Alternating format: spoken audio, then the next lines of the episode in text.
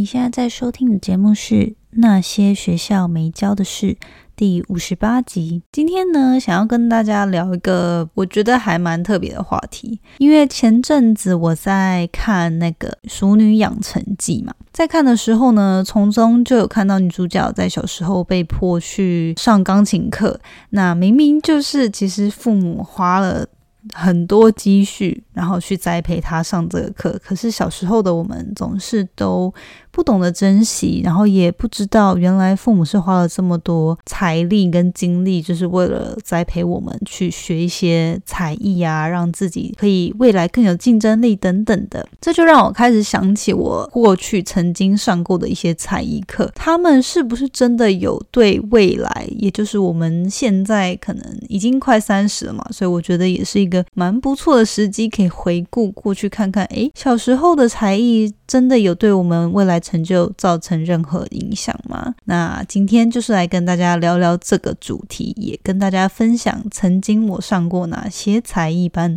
那我们就开始今天的节目吧。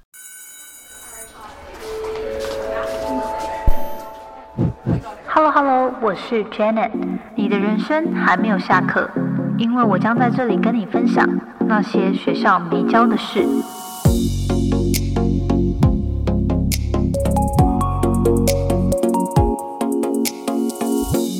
节目开始之前呢，一样跟大家分享一句引言。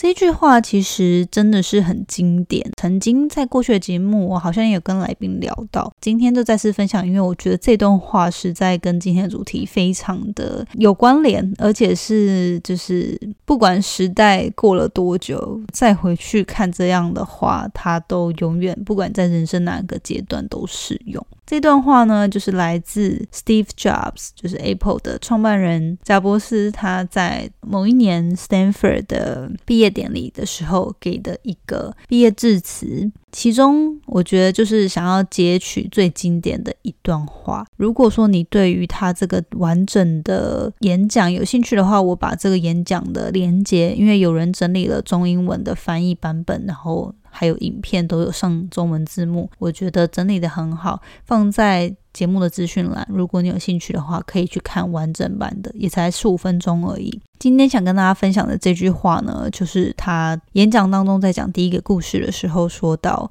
You can connect the dots looking forward, you can only connect them looking backwards. So you have to trust that the dots will somehow connect in your future. You have to trust in something, your gut.” Destiny, life, karma, whatever。嗯，这句话其实。 你可以去看他的演讲，就是他他有一个上下文的呃 context，你比较能够知道在说什么。但是呢，其实这边如果说直接翻译这个，you can connect the dots looking forward, you can only connect them looking backwards。这句话其实就是说，很多人生的事件跟片段发生的时候，或是你个人的技能啊，呃，你个人的际遇等等的，有时候你正在经历的时候，你往前看。你会觉得就是没有办法想象它到底能对你的人生带来什么关联。可是当你时间拉长，再度往后看回顾他们的时候，你会非常清楚的发现，原来一切都是有办法有连接、有关联的。所以你必须要相信，你现在在正经历的。各种事情，不管好的坏的，你享受的，你讨厌的，它其实最终都会有所关联。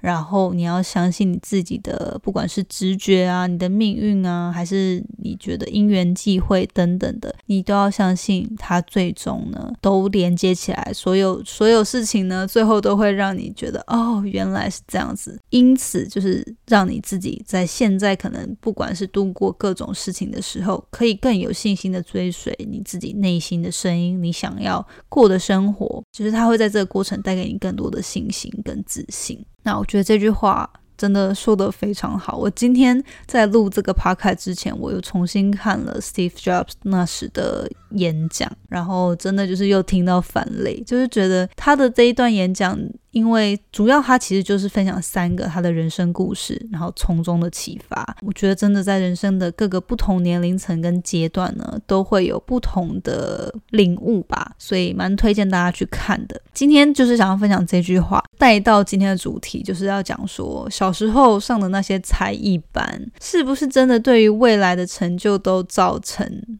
就是会有正面或者是负面，还是就是会造成什么影响？然后我就觉得，诶，这主题很有趣。然后我我当初就是在追剧嘛，《熟女养成记》，其中就是有讲到女主角小时候，她的爸妈就是因为看到有亲戚都学钢琴啊，很多才多艺，很棒这样，然后就觉得，诶，自己的女儿尽管自己家里可能对于音乐也没有特别什么造诣，可是就觉得不行，不能让小孩没有竞争力，就花钱花了很多。积蓄很多精力很多时间，就是要让女儿去学这一项才艺。那其实我觉得台湾很多家庭，台湾的小孩呢，成长过程中一定都有多多少少这样的经验。然后我也想说来验证一下，就是在我的 Instagram 前几天有做一个简单的试调，问大家小时候都上过哪些才艺班哦，真的是看那个回答，我都觉得天哪，我的粉丝听众们怎么都这么的多才多艺，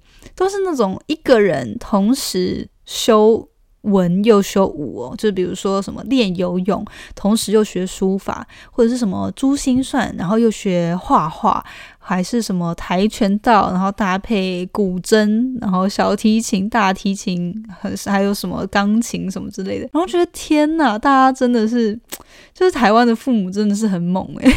小时候就觉得不行，自己的小孩不能输，绝对要全部的给他补好补满。相信在听的听众应该也蛮有共鸣的。今天我就觉得还蛮好奇，因为其实当时我在问这个试调的时候，还蛮好奇，想问大家说，小时候虽然我们都学这么多东西，可是。像我自己曾经学过蛮多，就是有三四种不同的才艺，可是很多东西其实是呃学了几年之后就放弃了，或是就没有兴趣，还是说不适合。然后真正对于我长大有影响的，今天等下会分享。但是我觉得我也还蛮好奇，听大家是否真的有觉得，诶，小时候有哪些才艺是真的，你长大后出社会都还是为你。就是你还是可能还喜很喜欢，因为比如说像学钢琴好了，或者是说学任何语言啊、音乐啊、珠心算啊什么东西，我都蛮期待知道说，诶，大家长大后还有谁在应用，或是还有谁在继续延续。小时候学的这些技能跟才艺，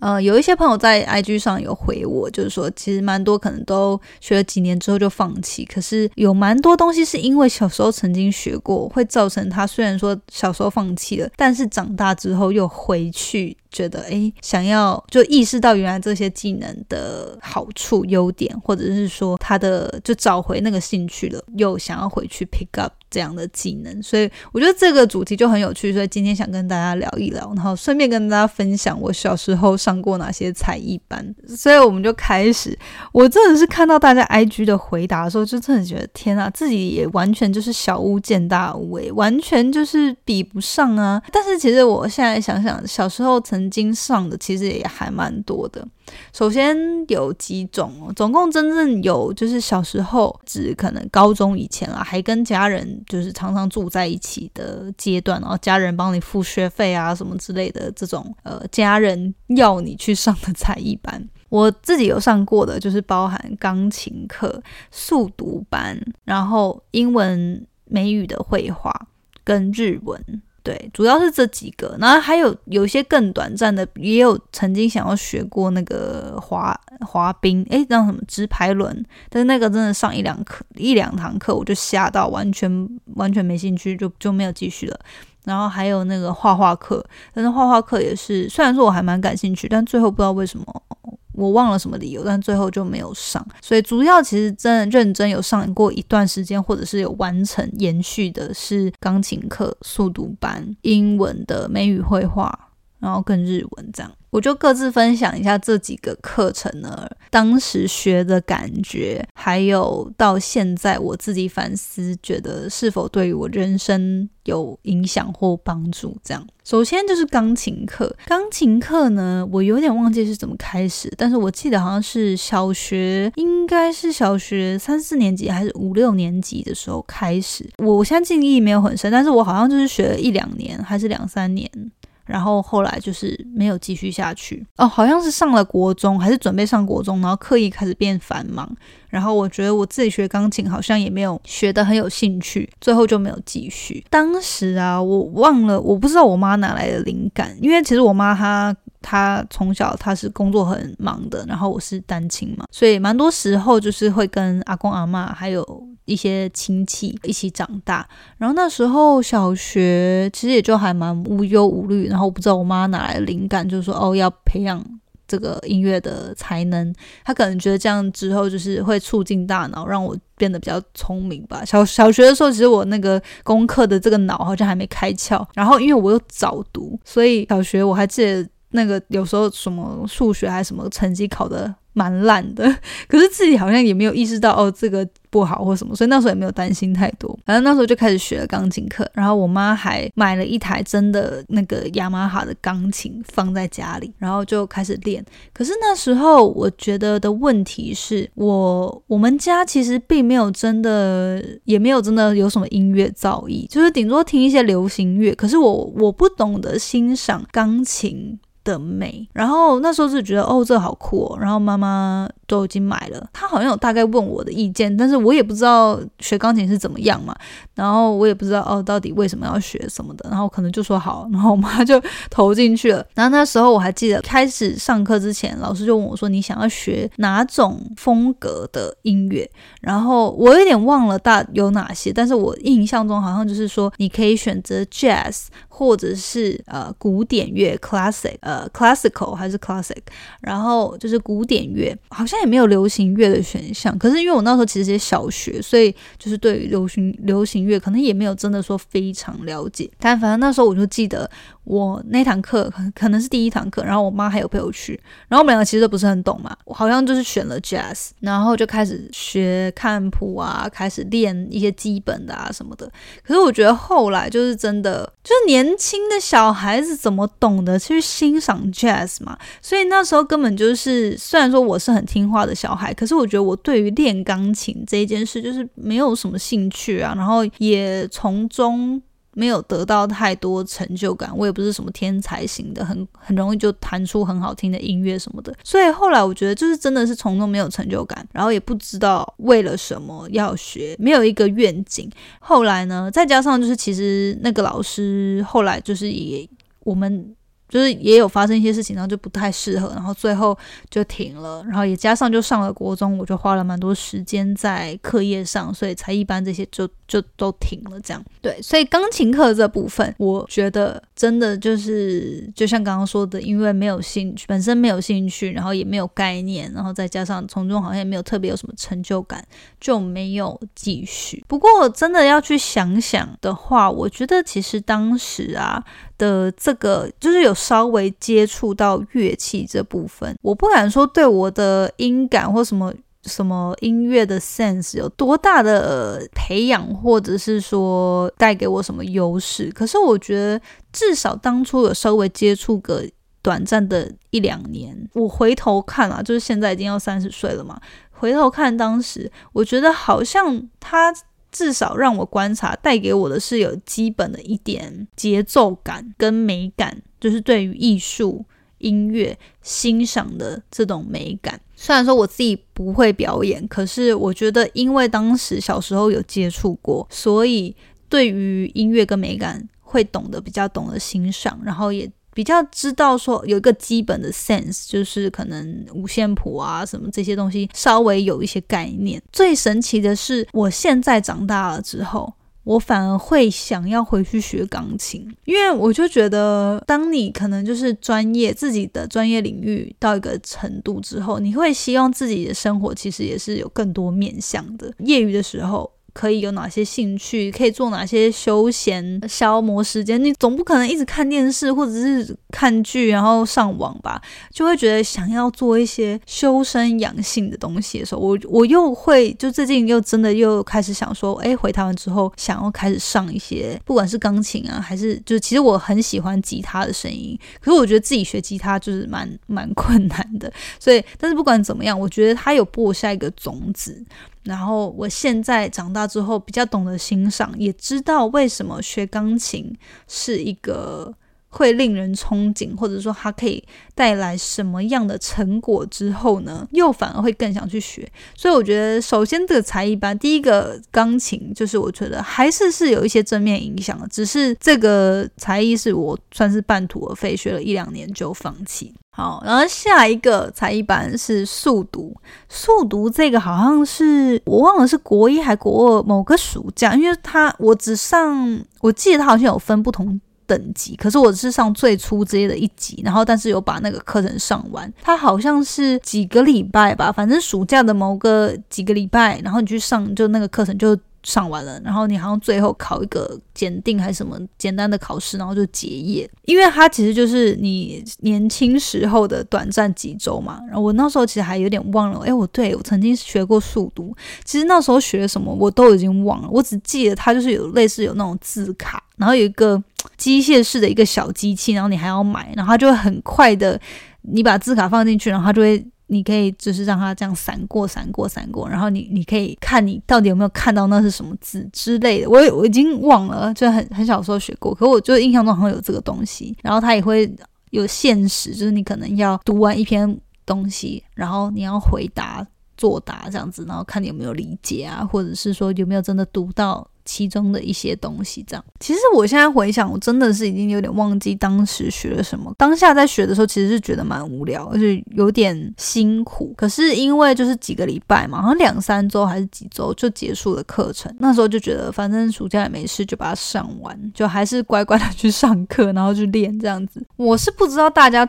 一般如果没上过速读，读中文的速度怎么样啊？我觉得它或许潜移默化中还是真的有帮助我在读中文的速度比较可以很快速的浏览，然后稍微。就是抓到重点，因为有些有些东西其实你还是就是细细品尝嘛。你很多文字不需要赶火车似的，就是一直很快速的看过。可是我觉得好像多多少少在我觉得至少国中、高中念书的时候有练过速读。我觉得比如说看考卷啊什么的，就是在有一个时间限制之下，好像多多少少是有帮助。虽然说我不知道常人。就是如果没有上过速读课的人，一般阅读速度怎么样？但是至少我觉得现在还蛮多时候，我是觉得我在阅读的时候看书啊什么，真的要快速的浏览一下，其实是还蛮顺畅的。但是我不确定到底是不是因为当时这个有直接的影响到，我觉得应该还是有啦。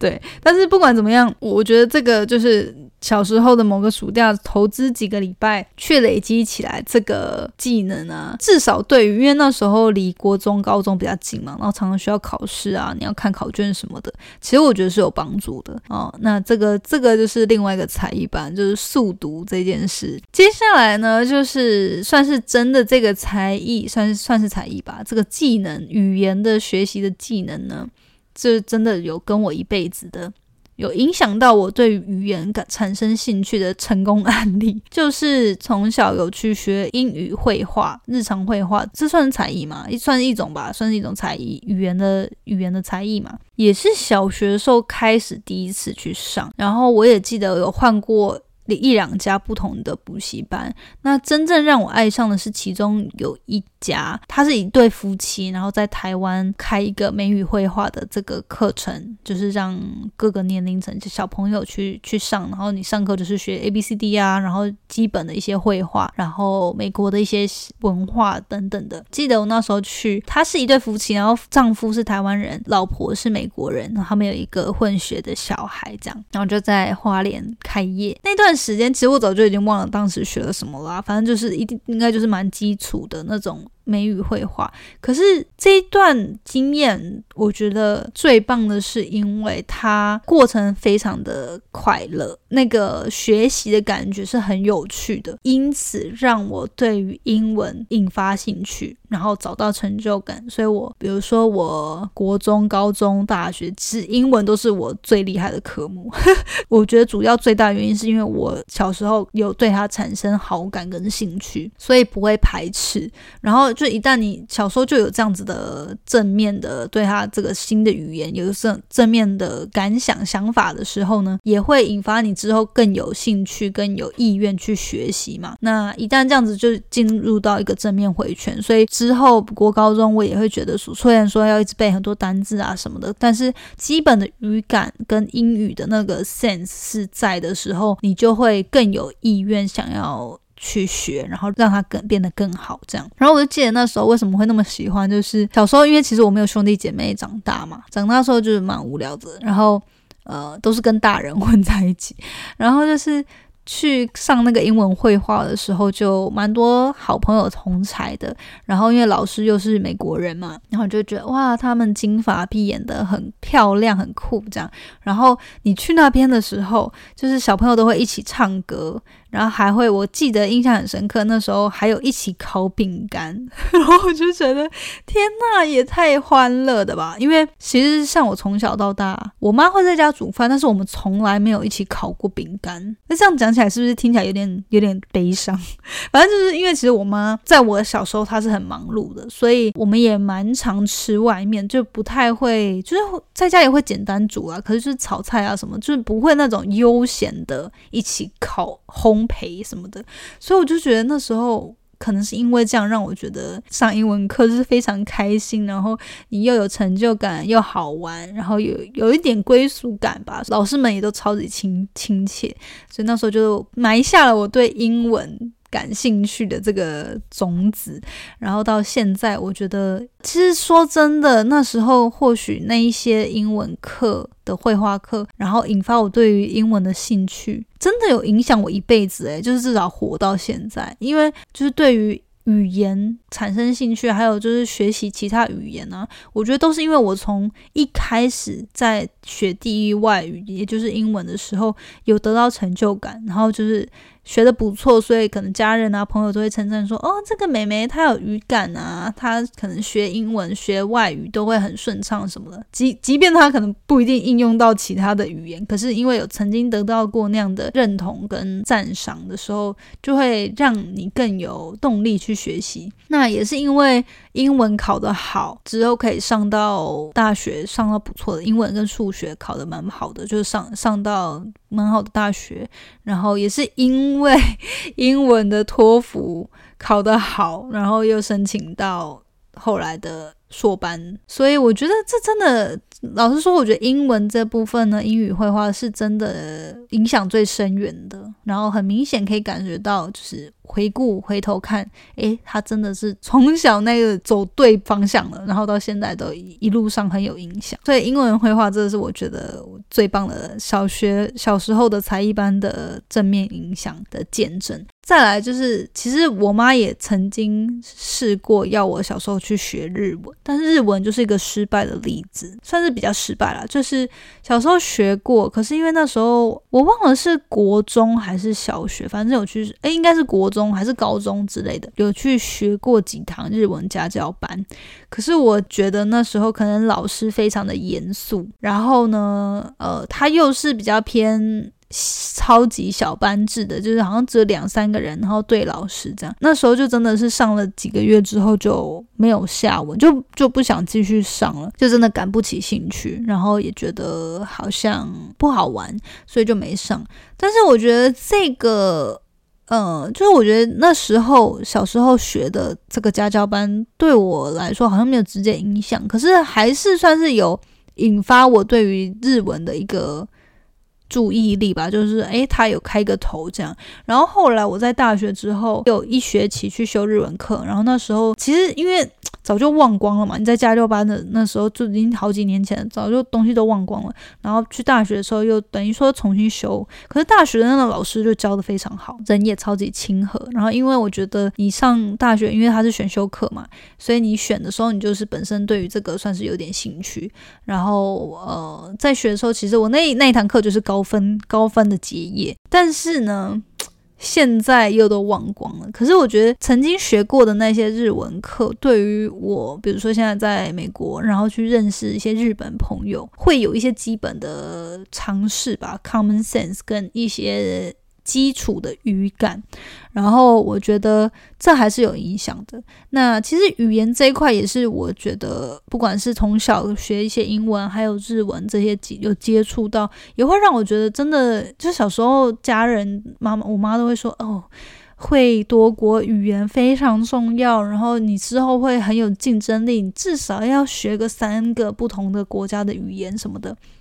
那小时候都不懂啊，就觉得为什么要花那些时间学？因为你也就是在台湾可能用不到。可是现在长大之后，你是真的觉得哇啊，真怎么小时候不学好，这样子现在长大后要学自己付学费这样。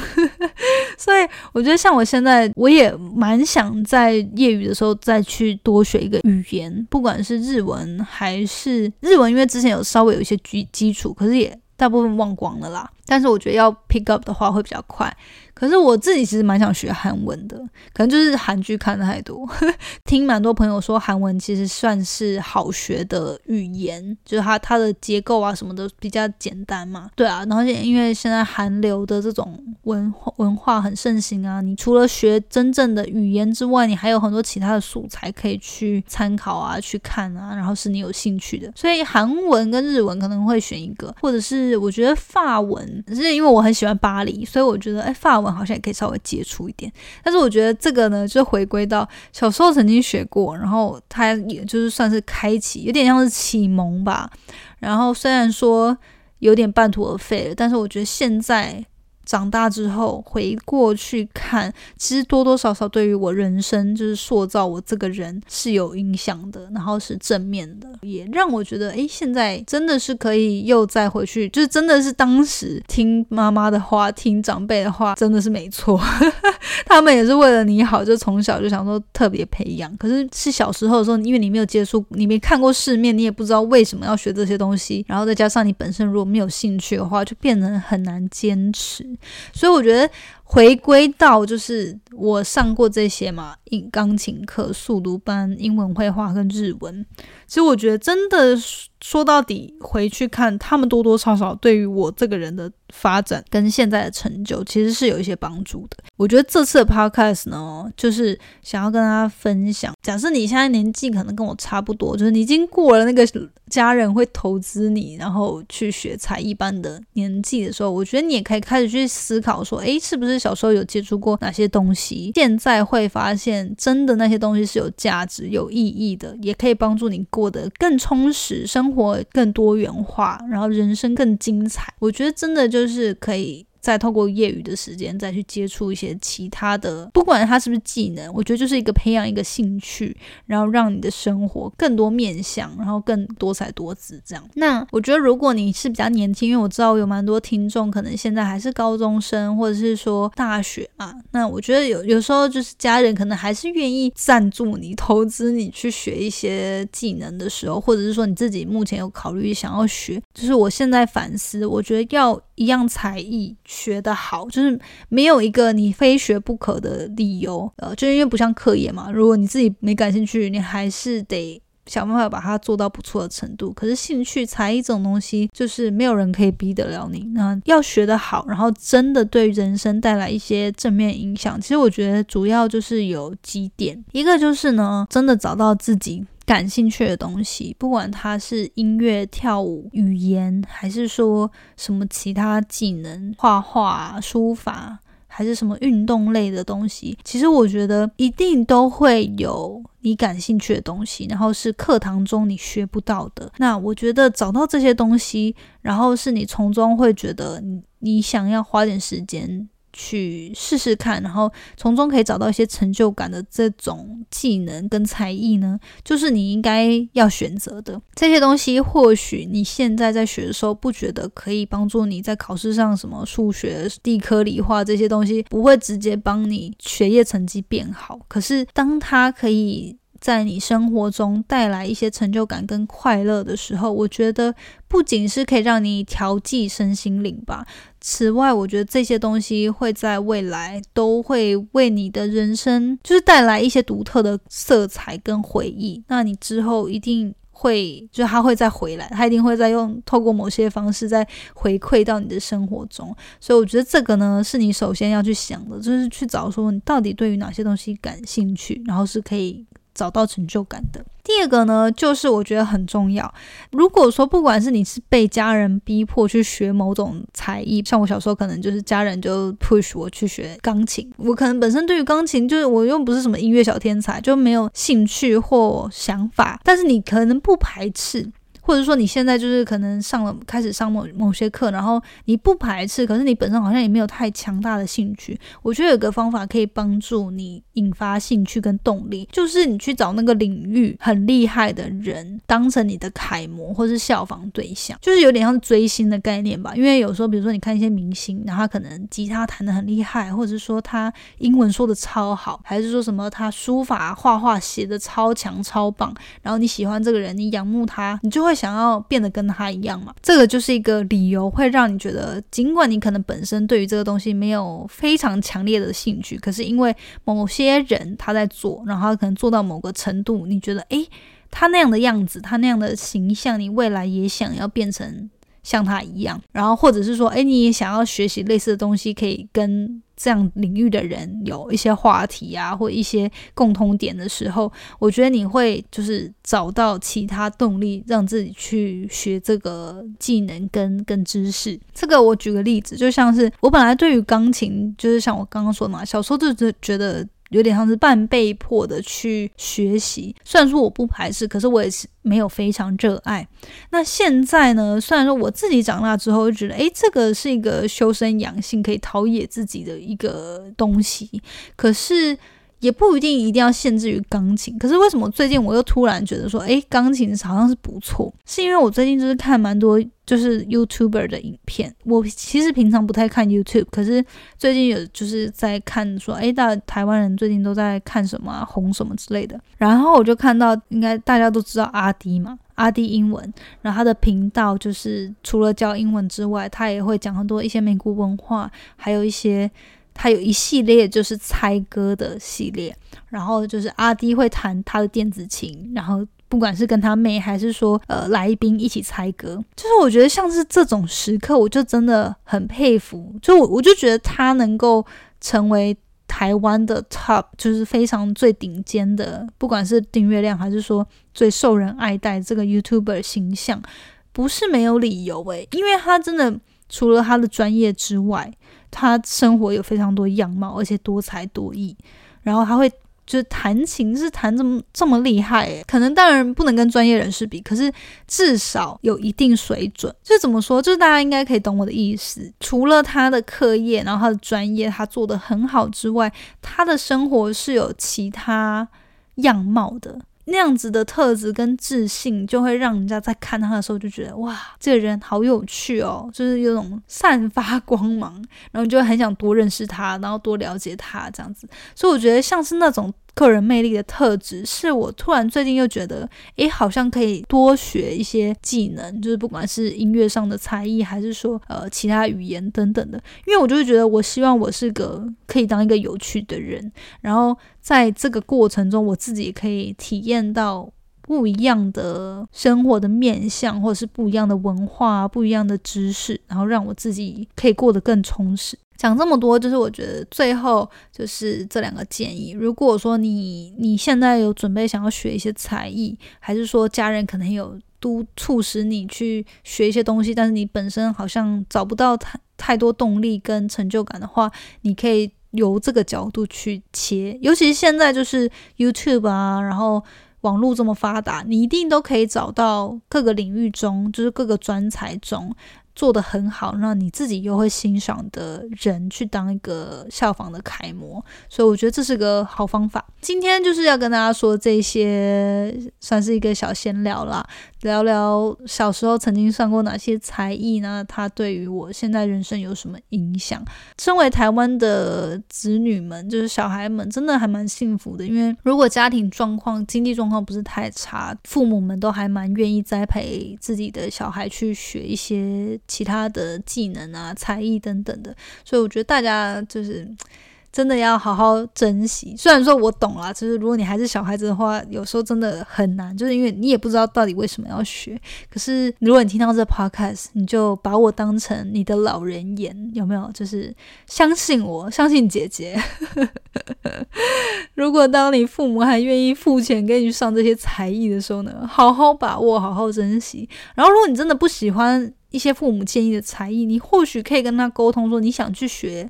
那些你感兴趣的啊。就我觉得这这这些东西都是多跟父母去沟通的嘛。然后像这个突然让我想到，我之前在 Netflix 上看到一个纪录片，它就是那个叫什么魔术方块。的竞赛，我觉得大家可以去看。我那部片真的超励志的，就是说魔术方块，它算是一个，就是有些人小时候就很爱玩嘛。可是他要到这竞赛等级，他其实是要学很多逻辑跟背那个 他的那种算是演算法，就是你看到某个 pattern、某个花样的时候。哪个颜色在哪边哪个位置的时候，你要怎么解，然后可以很快的把它变回原样。就是那些竞赛级，它是在可能十秒内、六秒、七秒就把一个乱的。魔术方块变回原样，我真的觉得超级猛，所以这个也算是特殊才艺之一吧。大家也可以去看才艺到真专精，当然是有一段路啊。可是我觉得很多事你不需要真到专精，你略知一二就可以让自己生活变得很多才多姿。然后对于各领域的见解跟观察，可以用更开阔的心胸，然后更能够去虚心的去去欣赏。去懂得感谢别人的专才，所以我觉得这个呢，就是培养其他才艺是非常棒的一件事。那今天就跟大家分享这个主题，然后呢，也非常推荐大家再回去看 Steve Jobs 在斯坦福的毕业典礼的演讲，他里面说的人生领悟呢，真的非常非常的棒。也希望对于你现在的人生阶段，不管是有没有卡关，还是说就是找不到热情，还是怎么样。都可以带来一些启发。今天分享到这边，希望大家觉得还蛮有趣的。然后呢，如果你有特别小时候学过什么特殊才艺啊，然后现在是觉得对你人生还是很有影响的，还是说你现在还是有继续在执行的，欢迎你也到 Instagram 跟我分享哦。那我们今天节目就到这边，下礼拜见喽，拜拜。